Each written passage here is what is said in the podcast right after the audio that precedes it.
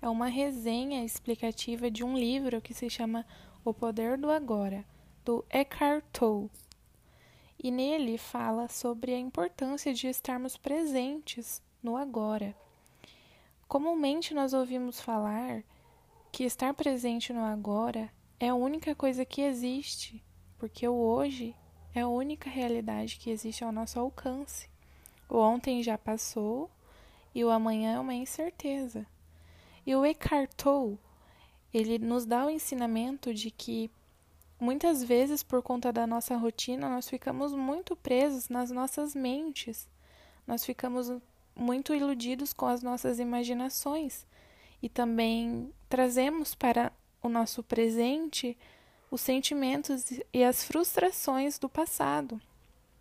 E além do mais, Imaginamos um futuro incerto, idealizamos nossos sonhos, nossos objetivos, colocamos nossos medos em cima disso, nossas inseguranças, e com isso esquecemos de viver o agora, sendo que o agora é o único momento que nós podemos realizar e assim construir o nosso futuro.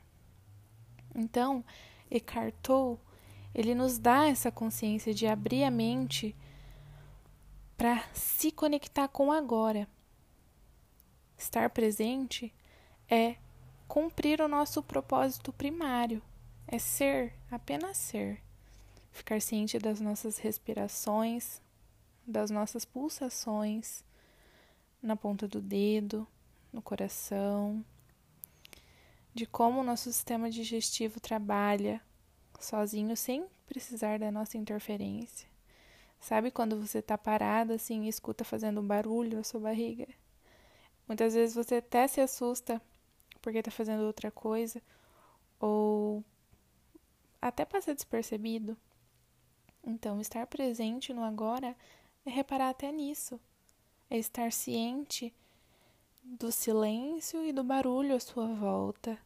É saber se conectar de maneira sábia com a natureza, com as pessoas que estão à sua volta.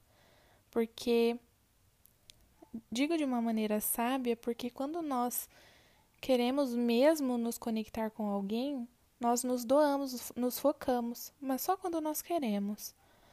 E quando nós trazemos essa realidade de estar presente no agora para a nossa vida e não só quando nós quisermos, isso se torna um hábito, muito inteligente, que traz muitos benefícios para a nossa vida, como aumentar a concentração, como diminuir os sintomas da ansiedade, como aprender a ser mais concentrado, aprender a ouvir mais as pessoas à nossa volta e também a se ouvir, se observar. E é uma prática muito distante, ainda mais na realidade que nós vivemos hoje, a gente não pode negar que existem muitas interferências, muitas influências neste mundo que nós vivemos, e por isso se torna um desafio. Essa prática também é conhecida como mindfulness, que é a atenção plena, que é estar focado no que você está fazendo unicamente ali, agora, no presente.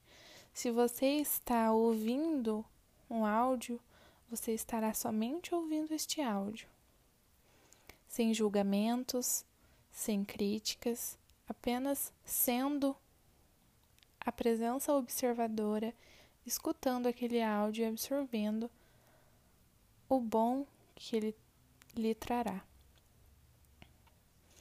Então, este livro ele é muito mais amplo do que isso, mas basicamente é isso.